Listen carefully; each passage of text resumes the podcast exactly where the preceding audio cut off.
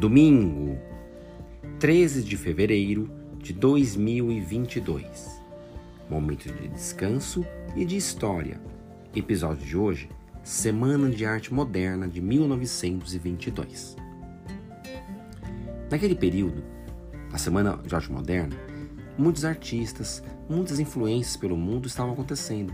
Novos movimentos artísticos, discussões até muito acaloradas de pintores e escritores que não se entendiam e não concordavam com a opinião do outro. Naquele momento, esses artistas que queriam ter o seu espaço e mostrar o que chamavam de algo novo, né, resolveram se organizar. E então foi feito o aluguel do Teatro Municipal de São Paulo. Um grande mecenas, René Tjoller, alugou do próprio bolso o Teatro Municipal de São Paulo e solicitou ao então presidente do estado de São Paulo da época, Washington Luiz, que trouxesse alguns artistas do Rio de Janeiro, como o Plínio Salgado e o Menotti da Alpíquia, né? por acaso membros do partido de René Tjoller né? e de Washington Luiz. A Semana de Arte Moderna, que ela basicamente representou entre os dias 13 de fevereiro a 17 de fevereiro daquele ano, foi trazer uma nova linguagem, uma liberdade criadora de ruptura com o passado e corporal, né?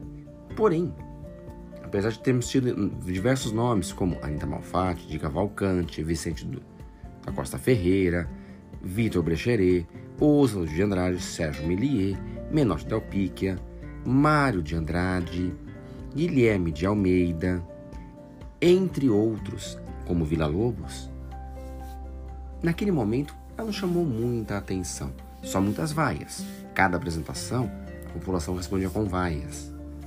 Né?